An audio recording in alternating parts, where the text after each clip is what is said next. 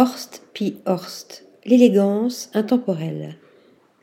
Le Scat Fash Museum à Atlanta aux États-Unis rend hommage à Horst P. Horst, esthète parmi les photographes du XXe siècle, à travers plus de 80 clichés les plus à l'avant-garde de la mode. Il était surnommé le photographe de l'élégance. Horst P. Horst, né Horst Paul Albert Bormann, 1906-1999, a capturé les icônes de la mode, du cinéma et de la haute société. Son œuvre d'inspiration classique reste résolument moderne, portée par une sensualité absolue.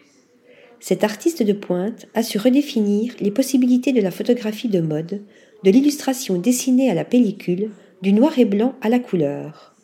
Il a fait ses premières gammes auprès de Walter Gropius, fondateur de l'école du Bauhaus, puis a collaboré avec Le Corbusier avant de rencontrer le baron Georges Oyingen-Huen, alors photographe star de Vogue France.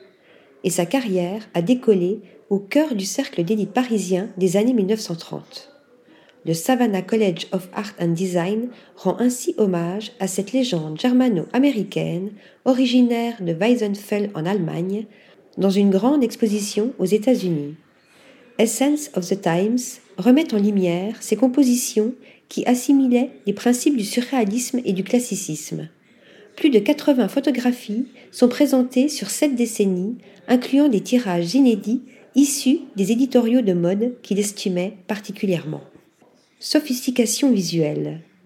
L'exposition du SCAD Fash Museum fait ainsi place à ses premières natures mortes pour Vogue, à ses impressions suggestives en platine palladium dans les années 1980 et à ses portraits du début de la décennie 1990, neuf ans avant sa mort, à l'âge de 93 ans.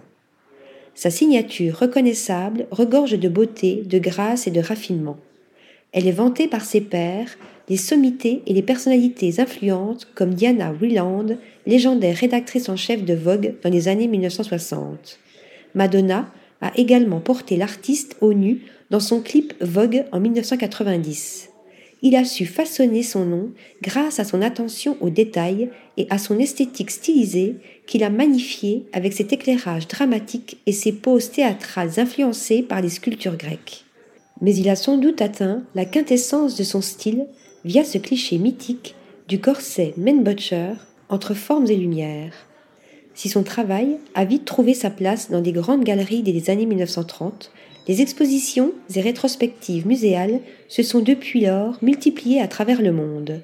Une œuvre riche et moderne qui continue de séduire, d'interpeller le regard et d'inspirer les nouvelles générations de créateurs et de photographes. Article rédigé par Nathalie Dassa.